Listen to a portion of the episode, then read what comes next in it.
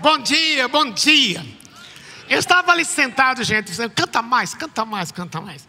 Alguém falou no primeiro culto que eu estava tão emocionado que eu tinha que diminuir a velocidade. Então vou tentar falar mais rápido também no segundo culto. Mas a alegria de ver vocês também juntos é muito grande para mim. Ver pessoas que agora, hoje, foi a primeira vez que voltaram desde que nós reabrimos os cultos. Mas também você, conversei com alguns que estão aqui pela primeira vez. Então, muito bem-vindos, que vocês se sintam em casa. Sei se vocês têm perguntas, que vocês vão atrás dessas perguntas, vêm atrás dessas perguntas. Vocês vão responder todas, mas Deus tem as respostas para você. Mas que queremos aqui ser lugar para você crescer, sua família crescer. Você que está em casa, recebi uma, dois e meia essa semana de gente bem distante daqui um grupo lá de Aracaju, um abração para vocês, um grupo de Atlanta, um grupo lá de Sunrise na, na Flórida, alguns na Europa que vocês vão ver esse culto talvez amanhã, mas quero encorajar você aqui fora do Brasil. É tão bom estar nesse salão, é tão bom estar vendo nossos cultos, mas onde você está, procure uma igreja onde você possa servir como você servir aqui. E aqui também, a alegria, eu já disse, mas é singular por causa também desta série que estamos tratando o título da série é Reconectar. E o que nós queremos ao longo dessa série é que você descubra a alegria de reconectar. Se você que estava ainda longe, está voltando, você que está em algum lugar no mundo, ou que está aqui em São Paulo, não veio aqui ainda. Claro que temos essa questão da pandemia ainda. Mas mesmo que não seja aqui, que seja num pequeno grupo, você possa sentir-se, ou sentir o privilégio de dar, de receber, de cuidar e de ser cuidado. Nessas, nesses quatro domingos anteriores, dentro desta série Reconectar, nós, se você percebeu, havia um movimento que estamos encorajando você de você ir, de você procurar, de você procurar um pequeno grupo, você procurar relacionamentos que lhe encorajem, você cuidar de pessoas, você voltar para esse salão. Hoje de manhã, eu queria propor, estou propondo um movimento diferente. Claro que temos que ir, temos que nos conectar. Mas tem muita gente que não está aqui porque não se sentem não somente conectadas, mas até se sentem afastadas. E o óbvio que eu tenho nesta manhã, baseado no texto que nós vamos ler, estudar, é que a partir de mim, a partir de você, nós temos esse, essa ação de irmos atrás, de irmos buscar aquele que está desconectado por qualquer razão. Claro, em última análise, é Deus quem busca o desconectado, mas Deus não vai mandar nenhum anjo do céu falar para algum desconectado. Deus vai usar a sua vida, a minha vida. Por isso, queria que nós atentássemos para o texto que vamos ler. Se você quiser abrir comigo, em João capítulo 1, a partir do versículo 43. Mas antes, deixa eu dizer o que está acontecendo antes. É o início do ministério de Jesus. Ele havia sido batizado por João Batista, ele agora está, depois de orar por uma noite, ele está convocando aqueles que seriam chamados seus apóstolos, os discípulos. Já tinha alcançado pessoas como André. Foi André que levou Pedro para Jesus. Logo em seguida, dois discípulos que não conheciam Jesus de perto perguntam para Jesus: Onde o Senhor está? E eles pedem para passar um tempo com Jesus, vai para a casa onde Jesus está e passa tarde e a noite naquele lugar. Daí Jesus chega à história de um homem chamado Felipe, que nós vamos ler agora. Felipe também vai fazer esse movimento de ir. Ele já tinha sido achado, já tinha sido buscado, agora ele quer ir, como nós vamos lendo o texto então em João, capítulo 1, a partir do versículo 43. No dia seguinte, Jesus decidiu ir a Galileia. Encontrou Felipe e lhe disse: Siga-me. Filipe era de Betsaida, cidade natal de André e Pedro. Filipe foi procurar Natanael e lhe disse: Encontramos aquele sobre quem Moisés na lei e os profetas escreveram. Seu nome é Jesus de Nazaré, filho de José. Nazaré? exclamou Natanael. Pode vir alguma coisa boa de Nazaré? Venha e veja você mesmo, respondeu Filipe. Jesus viu Natanael se aproximar e disse: Aí está um verdadeiro filho de Israel, um homem totalmente íntegro. Como o senhor sabe a meu respeito? perguntou Natanael. Jesus respondeu: Vi você sob a figueira antes que Felipe o chamasse. Então Natanael exclamou: Rabi, o Senhor é o Filho de Deus, o Rei de Israel. Jesus lhe perguntou: Você crê nisso porque eu disse que o vi sob a figueira? Você verá coisas maiores que essa. E acrescentou: Eu lhes digo a verdade, vocês verão o céu aberto e os anjos de Deus subindo e descendo sobre o filho do homem. É a palavra de Deus para nós nesta manhã. Eu não sei qual nesse texto aquilo que lhe impacta mais. Qual frase? Mas deixe-me começar imaginando uma situação. Imagina que, imagine que você vai dar uma tremenda festa, um tremendo jantar. Um jantar de gala, você vai oferecer um jantar. Quem você incluiria nesta lista? Pense um pouco. Você vai dar um jantar fora de série, caríssimo, você vai dar o melhor que você tem. Quem você incluiria nessa lista? Pensou um pouco? Eu acho que eu sou o primeiro da sua lista. Não seria tão difícil você fazer uma lista. Eu creio que se, se, se não tem espaço para muita gente, você teria que começar a cortar, como você fez talvez no casamento do seu filho, dos seus filhos. Mas eu creio que não é tão difícil a gente fazer uma lista de pessoas VIPs que nós queremos ter perto. Agora vamos pensar na outra lista. Pense que você vai dar esse jantar. E você vai fazer uma lista de pessoas que você não quer ali. Uma lista de pessoas que você não quer ali. Eu não vou pedir para ninguém declarar, declamar os nomes, tá bom? Mas uma pergunta: você lembrou de alguém que você não colocaria nessa lista?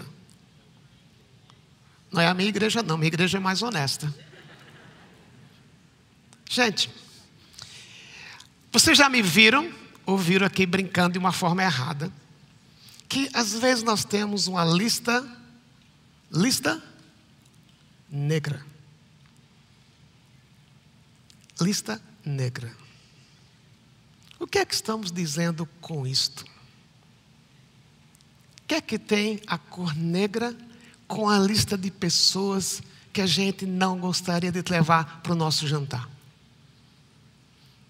A pergunta é: você ou eu, ou nós, somos preconceituosos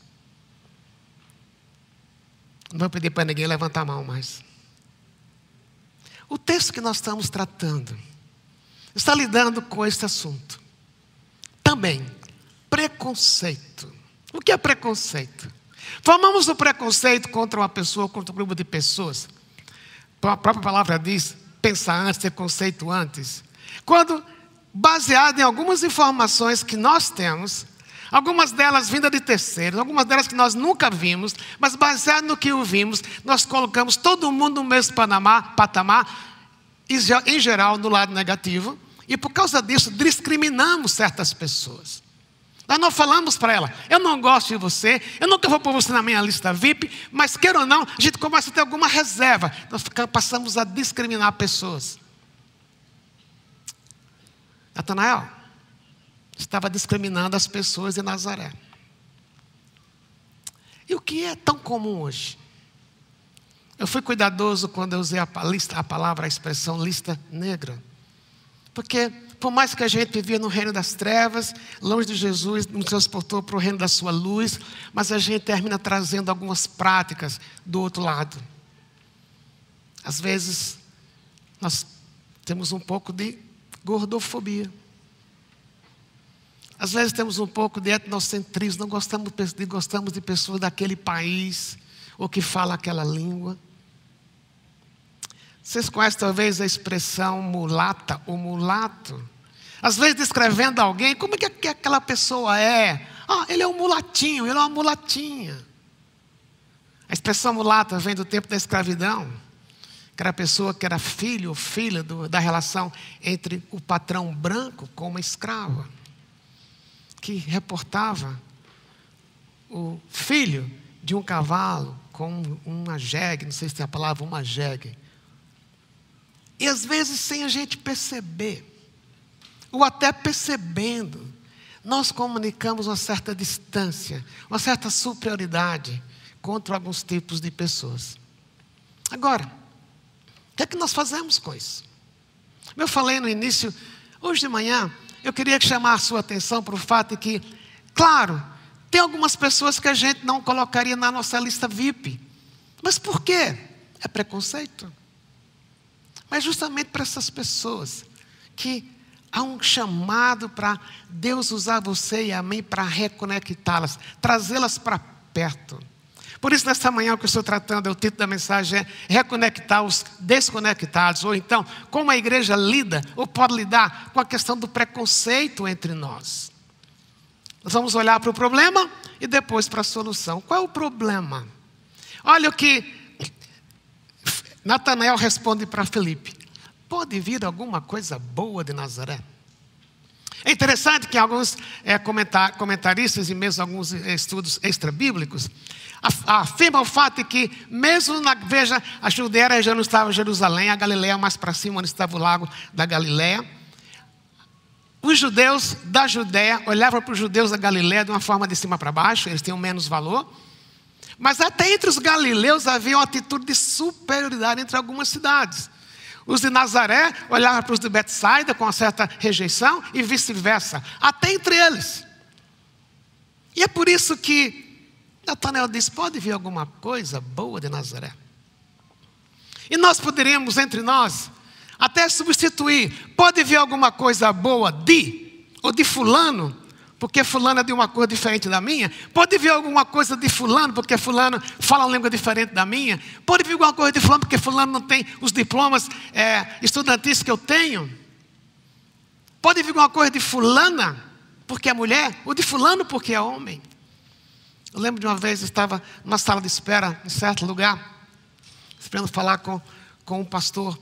E daí, ali na sala de espera, eu fiquei o tempo estava passando, aí de repente sai uma mulher chorando do, do escritório dele. Eu olhei assim estranho e perguntei: o que aconteceu? Aí ele falou: mulher assim mesmo, só chora. Quem disse que todas as mulheres choram? Ou quem disse que todos os homens são fortes? A questão é que, no contexto que nós vivemos, na cultura que nós vivemos, vamos construindo alguns preconceitos que às vezes não sabemos de onde vem, nem porquê. Agora, de onde vem isso? Essa semana, a semana passada, duas na semana passada e uma essa semana, eu, eu posso dizer que eu entrevistei três pessoas que eu sei com eles, posso, pude fazer a pergunta que eu fiz por causa da relação com eles. E um deles eu perguntei, meu irmão, você sentiu algum preconceito? Ele falou sim, pastor. Preconceito por causa da minha cor, no meu trabalho eu era excluído. Era no refeitório, quando ia tomar refeição, na parava o almoço para comer com os outros funcionários. Eu carregava minha bandeja, e onde eu chegava numa mesa que eu queria sentar, eu via a cara das pessoas e eu podia ler no rosto delas: Não queremos você aqui. E eu perguntei para ele: Como é que você sentia? Ele disse: A dor, uma das piores dores na vida, não é a questão da minha cor é a dor de ser excluído ou rejeitado. O preconceito causa dor. Alguns anos atrás, na Universidade de Santa Catarina, Universidade Federal de Santa Catarina soltou o resultado de um estudo de pesquisa em que eles afirmam no estudo que, em geral, pessoas que sofrem preconceitos têm quatro vezes mais chance do que aquele que não sofre de desenvolver uma atitude depressiva, uma vida de depressão. No mesmo estudo, pessoas que são alvo de preconceitos desenvolvem mais que qualquer outra pessoa hipertensão. Agora imagine isso aqui na igreja. Tem algumas pessoas que entram aqui e podem perceber em nós um tipo de. Não é seu lugar. Nós somos transportados do reino das trevas, do reino em que os valores do mundo dominavam para o reino da luz. Mas às vezes trazemos algumas coisas daqui e continuamos praticando. Na realidade, é isso que Natanael estava experimentando. Filipe já tinha tido encontro com Jesus.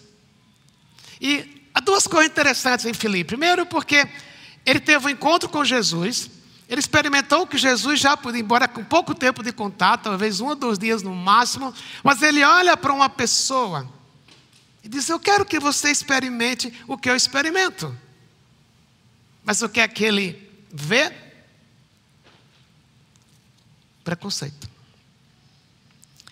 Eu creio que não somente nós temos preconceitos muitas vezes, mas às vezes somos atrás de algumas pessoas e a gente sofre um rechaço, a gente é rejeitado, até porque somos evangélicos. Mas qual é o problema? O que é que está atrás do preconceito? A gente pode dizer, foi uma experiência ruim que eu tive com alguém de uma raça diferente. Ok, isso contribui. Há uma, há uma linha muito tênue diferença entre discriminação e preconceito, fobias. Mas se você tem alguém que de uma certa raça humilhou você no seu trabalho, a tendência é olhar todo mundo daquela raça pode me humilhar, não quero mais chegar perto daquela pessoa. Já ouviu a expressão? Homem não presta. Então, quando você ouve uma amiga que diz que foi decepcionada por um amor que ela tinha, aí você fala: homem não presta. Mas quem disse que todos os homens não prestam? O que é que está atrás? Ok, pode ser, como eu disse, uma experiência negativa, mas em última análise, o que está atrás do preconceito é a nossa natureza pecaminosa. Você pode dizer, puxa, eu esperava que encontrar uma razão mais empolgante. Não. Claro, há horas que a dor que eu tenho, a rejeição, as pessoas que eu rejeito foi porque, de uma certa forma, causaram mal a mim, me abandonaram. Ok. Mas, em última análise, é porque nós tratamos o outro de cima para baixo. Isso tem a ver com a nossa natureza pecaminosa. Esta é a causa do preconceito, como qualquer outro pecado. De onde a gente vem? Nós somos pecadores, todos pecaram e perderam a relação com Deus. E porque nós somos pecadores, nós tendemos a olhar para o outro com atitude de superioridade. Esse é o problema. Mas então, qual é a solução? Não é tão interessante que a Bíblia não esconde as nossas mazelas, aquilo que nós fazemos de errado.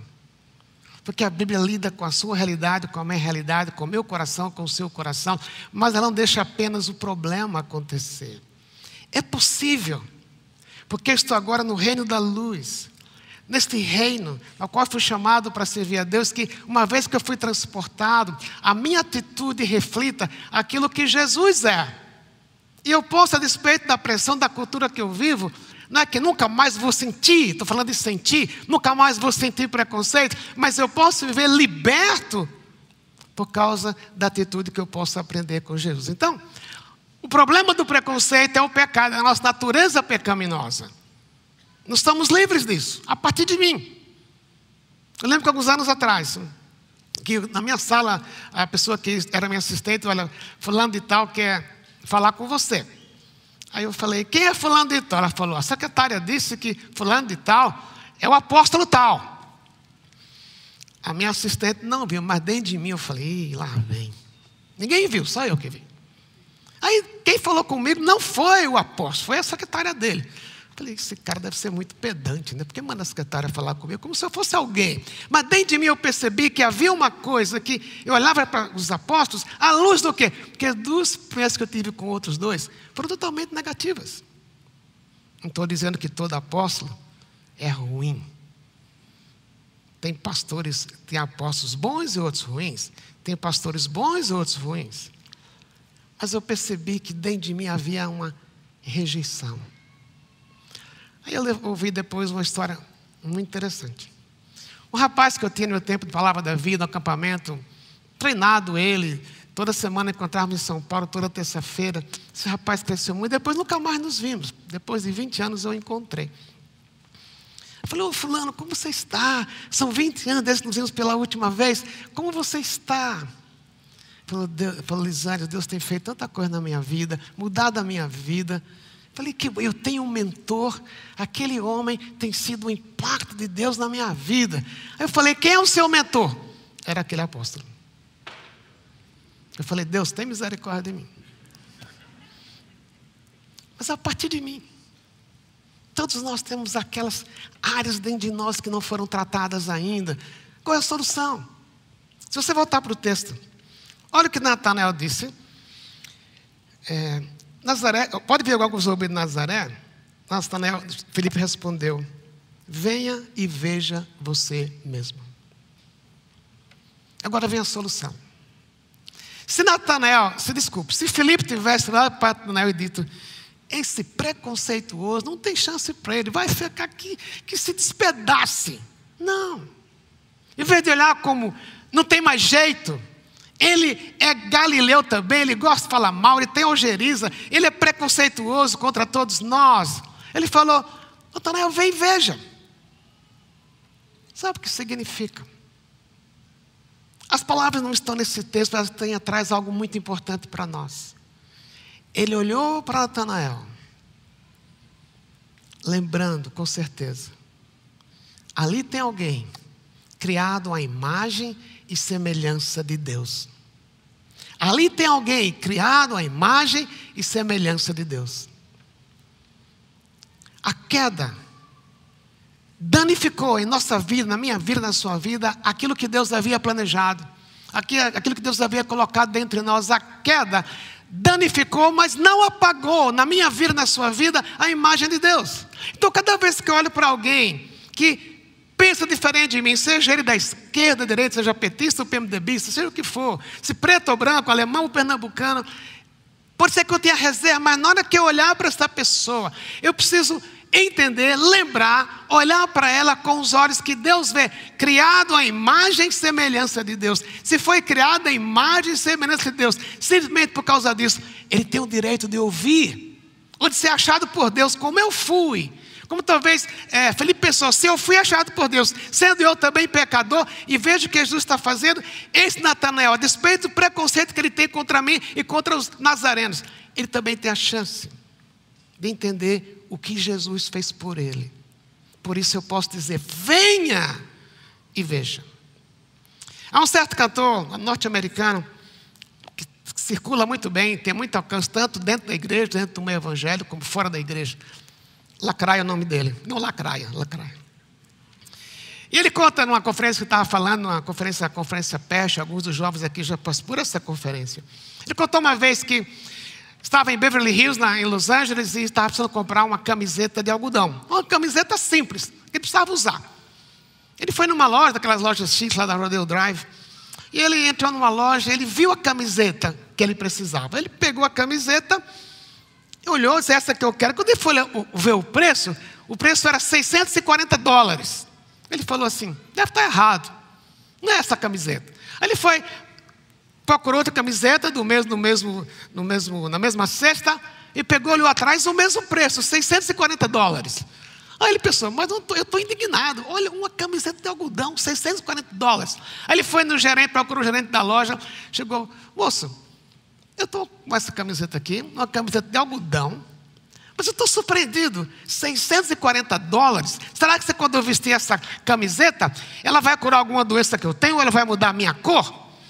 Aí o gerente falou, moço, dê a camiseta. Aí, olha o nome que está escrito aqui atrás: Made by, feito por. Ela é cara, porque a criação dessa camiseta foi desse artista. O preço dela não leva em conta a cor da camiseta ou o tipo de algodão da camiseta. O preço é esse. Realmente é muito caro, porque ela foi feita por quem ela foi feita. Quem lhe criou? Quem criou o homem? Quem criou a mulher? Quem criou o preto? Quem criou o branco?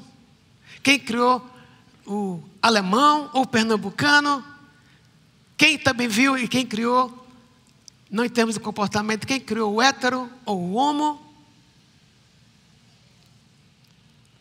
mesmo que a queda tenha danificado em mim e você a imagem de Deus, mas todos foram criados à imagem de Deus, mesmo aquele que não é como eu sou. Essa é a primeira atitude que eu preciso ter quando aquela pessoa que olha para ela diz: Eu não quero essa pessoa na minha lista. É a primeira atitude que eu preciso ter. Ali está alguém criado à imagem e semelhança de Deus, e por causa disso, eu posso acolher, eu posso, como Felipe, ir atrás e dizer: venha e veja, em vez de pensar que para ela não tem chance. Mas o texto continua.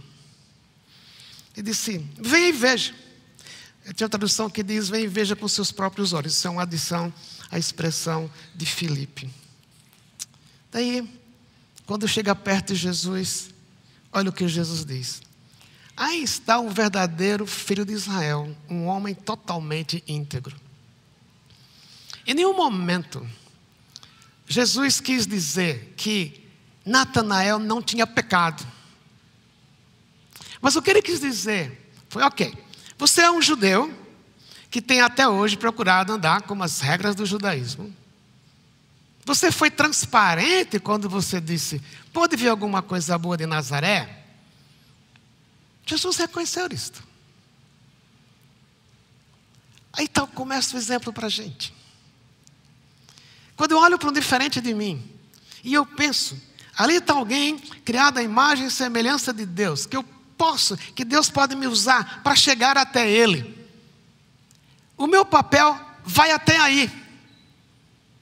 Meu papel chega até aí. Porque dali para frente, o papel é de Jesus. Alguns anos atrás, estava numa igreja, uns três anos atrás, era uma, eles pediram para eu falar sobre o livro que eu escrevi sobre uma afetividade. E uma pessoa, depois do, da, da, da aula, perguntou para mim: Eu discordo do Senhor. Então está dizendo que a igreja tem que re receber pessoas assim e acolhê-las? Você falou que tem que acolher. Eu falei: Sim, eu falei que tem que acolher. Mas eu falei também que nenhuma igreja, nem um pastor, ninguém tem o poder de transformar alguém em outro alguém. Isso é Jesus que faz. Eu não tenho o poder de mudar o outro, para o outro entrar no meu esquema. Eu não tenho poder de mudar a língua do outro, para o outro falar a minha língua, ou o meu jeito. Mas o que eu posso fazer é não somente olhar para ele com os olhos de Jesus, levá-lo para Jesus e deixar que Jesus trabalhe na vida dele. Eu não tenho o poder de lidar com corruptos. Eu tenho algumas histórias, estou aqui há tantos anos, tão fantásticas, de pessoas que viviam da corrupção, não moral, mas financeira, perante o governo. Que se ela contasse para algumas pessoas, uau, você faz isso, que coisa feia. Elas estão aqui e o que Jesus fez? Mudou. Natanael foi impactado por Jesus quando Jesus fala, mas como é que o senhor sabe a respeito de mim? Jesus falou, eu vi você debaixo da figueira. E aqui é um, é um contexto cultural, porque estar debaixo da figueira, algumas pessoas tinham, faziam, gostavam dessa prática, algumas delas, especialmente os jovens estavam querendo ser rabinos. Era a prática do rabino mais velho, ficar debaixo de uma figueira, ler a lei e começaram a pensar. Então as pessoas, os jovens especialmente, queriam imitar os rabinos, eles iam para debaixo de uma figueira e começavam a ler a lei ou pensar na lei. Mas não era somente os futuros rabinos. Estar debaixo da figueira carregava a ideia de que a pessoa parou para pensar, para ouvir. E aquele que é diferente de você e de mim, com o qual tem o preconceito, é uma pessoa que muitas vezes está debaixo da figueira, pensando nas suas dores, com as suas questões existenciais, com as suas questões, como o Humberto mencionou há pouco. Eu estou tentando seguir a Jesus, ou esse Jesus que vocês falam, mas até eu entreguei a minha vida a Ele, mas minha vida piorou depois que eu entreguei a minha vida a Ele. Tem muita gente Aquelas pessoas que você e eu não convidaríamos para o nosso jantar de gala, que estão debaixo da figueira, esperando que um dia alguém chegue para ela, a despeito do que ela é, a despeito do que ela veste, você dizer: venha e veja por você mesmo. Eu não tenho o poder de eu transferir para você o que eu experimentei, mas venha Veja por você mesmo o que Jesus pode fazer na sua vida. Foi isso que Felipe fez. Ele podia ter dito, não, como eu falei há pouco, não quero mais nada com você, Natanael. Você não só olha, olha o que eu estou fazendo, levando você para a pessoa que poderia transformar a sua vida. Em vez dele desistir, disse, vem e veja. Aquele que eu rejeito, aquele que eu tenho preconceito, tem dores, que só em Jesus elas podem ser curadas. E você pode ser aquela pessoa que, em vez de rejeitá-lo, demonstrar para ele a graça que Jesus trouxe para você quando você trouxe para mim quando eu o conheci. Mas tem outra expressão que está no texto que vale a pena a gente observar. Jesus falou para Natanael: Puxa, você ficou impactado quando eu disse que ele viu debaixo da figueira. Você vai ver coisas maiores. Que coisas maiores são essas? Se você olhar no livro de João, especialmente, o que aconteceu com Natanael? É incrível, não dá tempo para eu explicar aqui, mas vá atrás. Mas ele, essas coisas maiores têm a ver com a própria transformação que Deus causa na vida de alguém. Essas pessoas que eu falei, especialmente quatro, dez que eu tenho em minha mente, que chegaram aqui totalmente perdidas, corruptas nas suas vidas, e hoje vi algumas delas servindo aqui de coração. Pessoas que não estariam na lista VIP de ninguém daqui dessa igreja se conhecesse a vida delas. Você falou para Natanael, Nelson, você gostou do que eu falei? Mas olha, vai chegar o dia que, é que eu estou dizendo, eu lhes digo a verdade, vocês verão o céu aberto e os anjos de Deus subindo e descendo sobre o Filho do Homem. Essa frase, essa expressão tem a ver com Jacó. Você conhece um pouco da história do Antigo Testamento? Jacó é um dos patriarcas. Ele estava fugindo do seu irmão Isaú, indo para a casa de Labão. E no caminho até a casa de Labão, ele teve um sonho. Ele via no seu sonho o céu aberto, uma escada entre os, os anjos subiam e desciam. Lá no topo, o próprio Senhor Jesus. O que significava? Jacó não entendeu isso na época. Mas agora Jesus traz à tona aquilo que Jacó viu para um judeu que conhecia a história. Ele disse, em outras palavras, essa escada é o caminho lá para cima, e eu estou lá em cima, mas agora eu desci eu estou aqui perante você.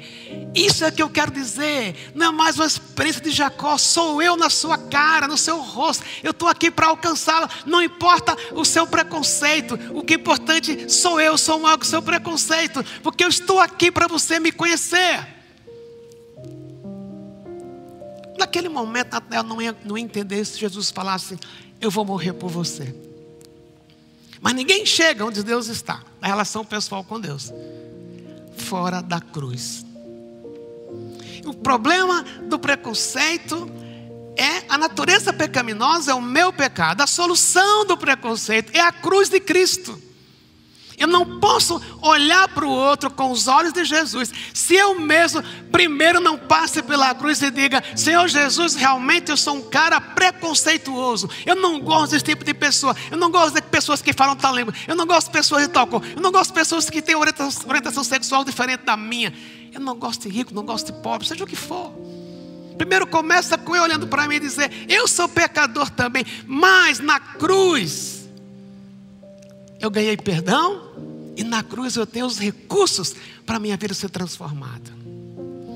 Meus queridos, minhas queridas, o governo pode passar leis contra dizer que homofobia é crime, dizer que roubar é crime, tudo isso ele pode dizer, mas nenhuma lei muda o interior das pessoas. A única coisa que muda o seu coração, o meu coração, contra o preconceito, é quando eu vou para a cruz e digo: Senhor Jesus, eu costumo ser assim, mas o Senhor desceu do céu, o Senhor veio esta terra, tomou a forma de homem, foi até a cruz, morreu no meu lugar no Calvário. Eu quero essa libertação. Eu quero esse poder para poder olhar para o outro como o Senhor olha e crer que assim como eu, aquele outro pode ser transformado. Não existe mudança independente da cruz. Eu lembro alguns anos atrás, em que era dia dos pais.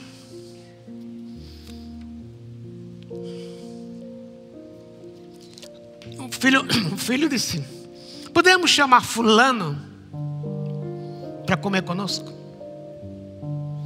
E ele viu que eu demorei a responder. Ele disse: Fulano não tem pai. E eu disse: E daí? Ele disse: É porque ele é diferente da gente, né?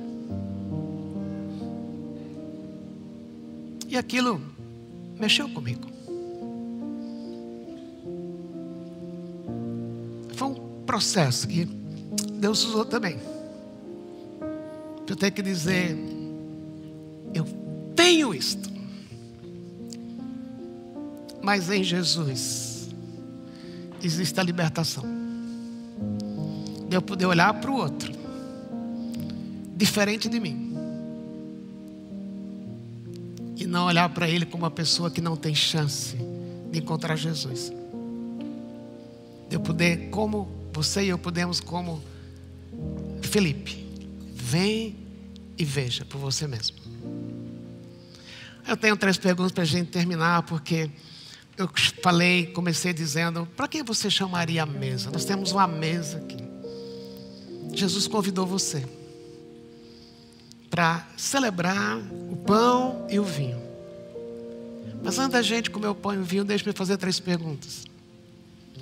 A primeira delas é: honestamente, você é preconceituoso ou preconceituosa? Você já alguma vez, eu quero falar isso com carinho, mas eu estou lidando com a realidade. Meu desejo não é ofender ninguém, mas eu preciso pôr o pé no chão. Alguma vez alguém fez um trabalho na sua casa que você não gostou? Um encanador, talvez, que veio consertar um cano que estava furado, ele disse: é meu trabalho, o trabalho está bom. Depois de um dia, o cano fura de novo. E você diz: trabalho de preto, trabalho de baiano. Talvez a gente não expressou dessa forma. Mas, meus queridos, minhas queridas, nós precisamos lidar com a realidade dentro de nós que não faz parte do reino no qual nós estamos, mas no reino que reflete Jesus. Quando você olha para Jesus, Ele foi uma pessoa totalmente livre de preconceitos. Um dia chegou uma mulher, chamada mulher samaritana, que tinha três problemas principais. Era mulher, desprezada pelos homens, porque era mulher, segunda classe. Era samaritano, que eles tinham muito preconceito com os samaritanos. E estava vivendo com o sexto homem da vida dela. Jesus ia passar por aquele lugar. Ele não esperou que a mulher, ah, Jesus vai passar por aqui, quem sabe eu consigo ver. Não, ele foi atrás dela, estou com ela no poço. Ele passou pelo período, as pessoas olharam para ele, Jesus estava tentando seduzir aquela mulher. O que eles podiam pensar, Jesus não pensou, não estava aí. Sentou com ela, a fez entender como Deus amava, sem preconceitos. Ele é um modelo, não foi assim com Zaqueu. Odiado pelos judeus, de Jericó especialmente. Jesus viu Zaqueu e falou: Zaqueu, ele estava na hora para ver Jesus. Jesus. Zaqueu, desce depressa, pois eu vou entrar na tua casa, vou jantar com você. Um judeu jantando com cobrador de esportes, extorquidor. Sem preconceito, Jesus entrou comeu com ele. E Zaqueu foi transformado. Talvez algumas pessoas na nossa, na nossa vida, algumas pessoas na nossa vida, que a gente. Esse aí não tem jeito. É preconceito, meu querido, minha querida. Mas se Jesus tem poder para mudá-lo. Então a primeira pergunta é: você tem preconceito? Hoje é o dia de admitir, dizer: Senhor Jesus, eu tenho. Segunda pergunta. Talvez você tenha sido alvo ou está sendo alvo de algum de preconceito dentro da sua própria família, ou no seu trabalho, ou nos seus relacionamentos. Você pode ser alvo de preconceito ou ser alvo de, de rejeição. Mas você também é pecador, eu também sou pecador. que é que eu preciso dizer? Eu tenho raiva também dessas pessoas que me excluíram. A gente vai comer esse pão, beber esse cálice, para celebrar perdão. Em geral, quem é preconceituoso cria também alguns preconceitos.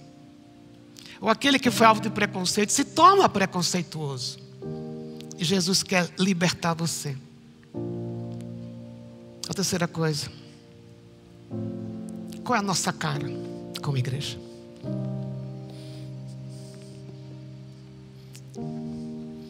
Será que cada um que entra aqui percebe em nós a atitude de Jesus? Que primeiro viu Natanael chegando, primeiro acolheu, não confrontou de cara, você é preconceituoso, primeiro acolheu. Essa igreja queremos ser. Então agora quando vamos comer o pão e beber o cálice, celebrando o que Jesus fez por nós, quero convidar você para baixar sua cabeça agora. É uma preparação para esse momento solene em que vamos relembrar o que Jesus fez por nós. Eu queria convidar você a lidar com essas duas primeiras perguntas. Sou preconceituoso?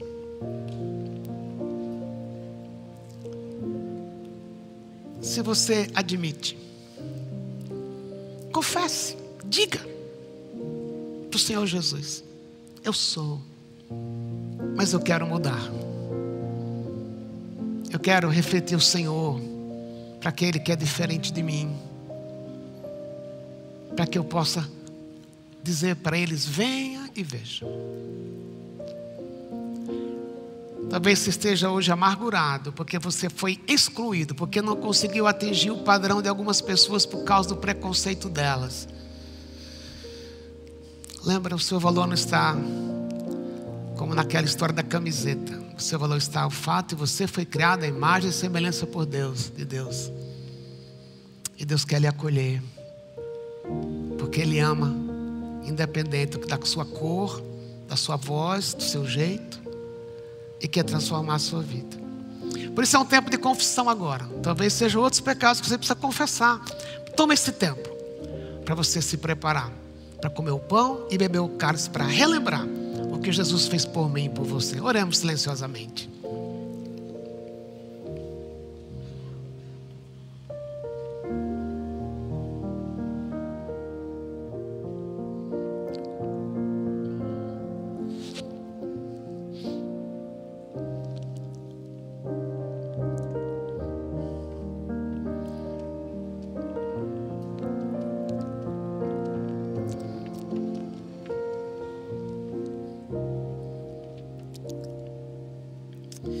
Pai, obrigado, porque o Senhor poderia ter todos os preconceitos contra mim, contra nós, contra cada um, mas o Senhor enviou Jesus, que olhou o nosso estado, não fez de conta que não viu, mas Ele viu, e Ele voluntariamente resolveu ir até a cruz o sacrifício dele libertar-nos da escravidão do pecado. Dentre esses pecados, inclusive, o preconceito. Obrigado, porque a punição que vinha sobre mim, sobre nós, veio sobre Jesus. Nós nem entendemos a profundidade disso, mas queremos agora, quando comemos esse pão, relevarmos isso com gratidão. Oramos em nome de Jesus. Amém. Você tem na sua mão, se você não recebeu o kit com a bolachinha e o galo, levante a mão para que alguém possa ir até onde você está e servir você. Eu tenho aqui um pão que representa o corpo de Jesus. E esse pão, ele tem consistência. Eu posso apertar e sentir. Foi o corpo de Jesus que foi até a cruz, não foi um espírito dele. Foi o ser total. Por quê? Porque o preço para perdoar o seu pecado e o meu pecado precisava ser pago através de um sacrifício. E Jesus ofereceu-se como esse sacrifício. Por isso ele falou que quando a gente comesse o pão, era para relembrar o que ele fez na cruz, para esses espírito de gratidão continuar conosco. Por isso, vamos fazer todos ao mesmo tempo. Você que está em casa, em algum lugar do mundo, faça também. Vamos comer o pão e depois dar graças.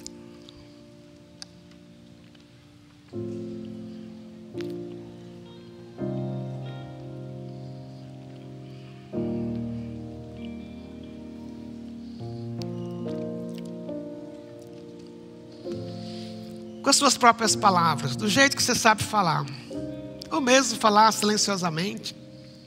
Dê graças a Deus, porque a culpa que você tem, os pecados que você cometeu, foram perdoados quando você creu no que Jesus fez na cruz por você. Faça isso com as suas palavras, dê graças, como Jesus falou que devíamos fazer quando comesse no pão. É o seu tempo com Deus.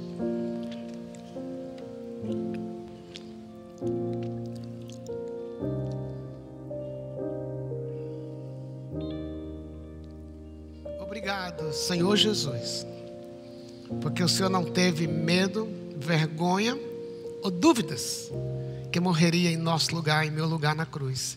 Te agradecemos pelo teu corpo, sacrificado em nosso lugar. Em teu nome falamos com o Pai. Amém. Eu tenho aqui o cálice. E quando Deus prometeu que os nossos pecados seriam perdoados incondicionalmente, foi uma promessa, foi uma aliança. E o que é que garantiria a aliança ser cumprida? O sangue de Jesus simbolizado neste cálice. É isso que garante na sua vida, na minha vida, que os meus pecados foram perdoados, que Deus jamais se lembrará, mas que o que Ele fez na cruz, o que Jesus fez é suficiente. O sangue dele tira a nossa culpa, limpa, numa linguagem mais de hoje, limpa a nossa ficha suja com Deus. É o sangue de Jesus que faz isso. Vamos beber todos ao mesmo tempo e depois da graça.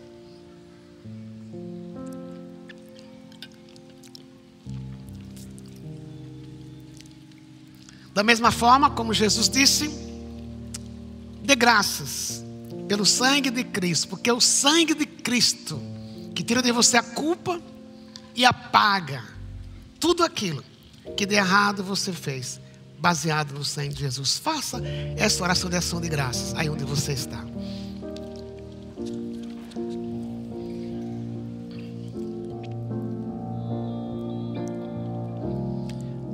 Pai, eu suponho, imagino que na minha mente mesmo agora algumas coisas voltaram, algumas coisas que eu tive vergonha de fazer, ou que também alguns de nós talvez lembraram de coisas que não tiveram vergonha de fazer e até duvidam se o Senhor realmente esqueceu. Mas te agradecemos porque não é a minha emoção, o meu sentimento que torna isso verdade. A verdade é que o sangue de Jesus nos purifica de todo o pecado. E por isso te damos graças agora, por essa verdade, que ela permeia a nossa vida. Em nome de Jesus, amém.